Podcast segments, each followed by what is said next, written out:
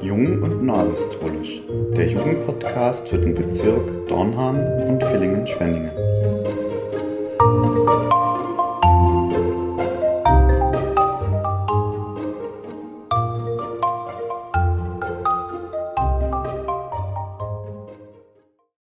Stammapostel Jean-Luc Schneider zum Thema Paradies. Umgangssprachlich ist mit Paradies der Garten Eden gemeint, der Ort, den Gott Adam und Eva als Lebensraum gab. Im Paradies lebten Adam und Eva in vollkommener Harmonie mit Gott, untereinander, das heißt, obwohl verschieden, waren sie gleich und ergänzten einander, da der eine nicht ohne den anderen sein konnte, und mit der Schöpfung, Gott hatte ihnen die Verantwortung übertragen, die Erde zu bewahren. Als der Schöpfer sie aufforderte, sie zu bebauen, übertrug er ihnen keine Fronarbeit, ermöglichte ihnen, an seiner Schöpfung mitzuwirken. Das Paradies verweist auch auf die neue Schöpfung. Diejenigen, die Zugang zu ihr haben, werden in vollkommener und endgültiger Gemeinschaft mit Gott leben. Die Bewohner der neuen Schöpfung werden sich voneinander unterscheiden weil ihre persönliche Identität erhalten bleibt, aber sie werden in vollkommener Harmonie leben. Zusammen werden sie Gott dienen und ihn alle Zeit verherrlichen. Bei der Wiedergeburt aus Wasser und Geist haben wir göttliches Leben empfangen, unverzichtbar für den Zugang zur ewigen Gemeinschaft mit Gott. Wenn wir das heilige Abendmahl feiern, gibt Gott uns Gelegenheit, in inniger Gemeinschaft mit Jesus Christus und untereinander zu sein und auf diese Weise einen Vorgeschmack der Freuden des Paradieses zu erleben. Gewiss, die Gemeinschaft der Gläubigen wird regelmäßig durch menschliche Unvollkommenheit getrübt, aber nichts hindert uns daran, ambitioniert zu sein. Mag es uns ein Herzensanliegen sein, unsere Gemeinde zu einem Vorhof des Paradieses zu machen. Wir können dazu beitragen, dass Harmonie in unserer Gemeinde herrscht, indem wir fest entschlossen sind, unserem Beispiel Jesu Christi auszurichten, indem wir begreifen, dass unser Nächster nicht wie wir werden muss, um errettet zu werden, indem wir konsequent Böses mit Gutem vergelten, das ist nie einfach, aber immer zielführend, indem wir den Freuden des anderen, seinen Sorgen, Wünschen und Bedürfnissen den gleichen Stellenwert beimessen wie den eigenen, indem wir uns unserer persönlichen Verantwortung bewusst sind. Unser Verhalten hat Auswirkungen auf die Atmosphäre in der Gemeinde.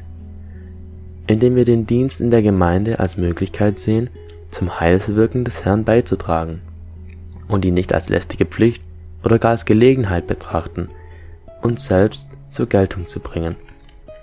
Indem wir die Verschiedenheit der Glaubensgeschwister als Bereicherung sehen, die es uns ermöglicht, dem Herrn noch besser zu dienen. Ich weiß wohl, dass wir den Himmel auf Erden nicht schaffen können, wir sind und bleiben alle unvollkommen. Aber ich bin davon überzeugt, dass Gott alles segnen wird, was wir unternehmen, um die Harmonie in unserer Gemeinde zu festigen. Ja, der Gedanke, dass man Heilige Abendmahl schon ein Stück weit Paradies erleben kann, ist ganz schön viel wert. Und es lohnt sich wirklich, sich damit mal zu beschäftigen. Und da möchte ich jetzt einfach noch ein paar, ja, ein paar Gedanken einfach geben, wo ich auch im Gespräch mit anderen Glaubensgeschwistern bekommen habe. Ja, zum einen ist die Feier des Heiligen Abendmahls auch ein Gemeinschaftsmahl. Wir kommen zusammen als Gemeinde und erleben das auch zusammen.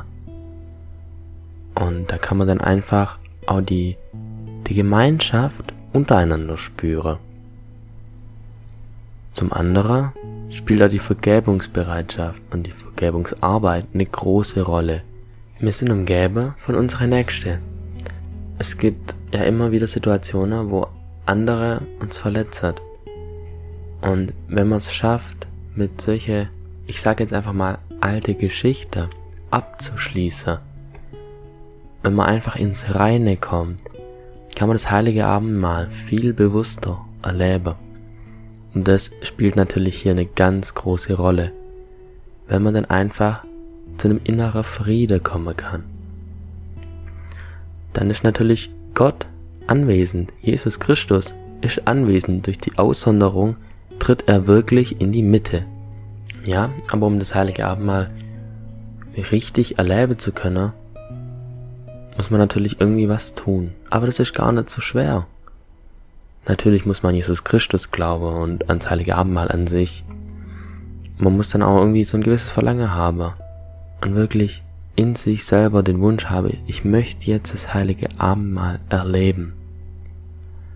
Man sollte natürlich auch eine gewisse Reue aufbringen können für die Dinge, die man selber falsch gemacht hat, indem man sich einfach ein bisschen selbst reflektiert.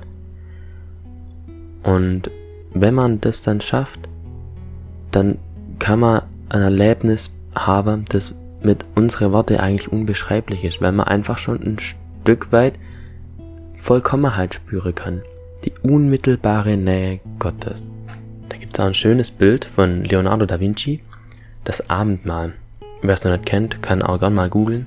Da ist ein großer Tisch aufgebaut und Jesus ist in der Mitte und ganz viele Jünger sitzen am Tisch. Und da sieht man einfach schön die Gemeinschaft.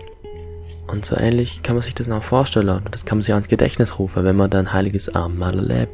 Wenn man vorläuft, um die Hostie entgegenzunehmen.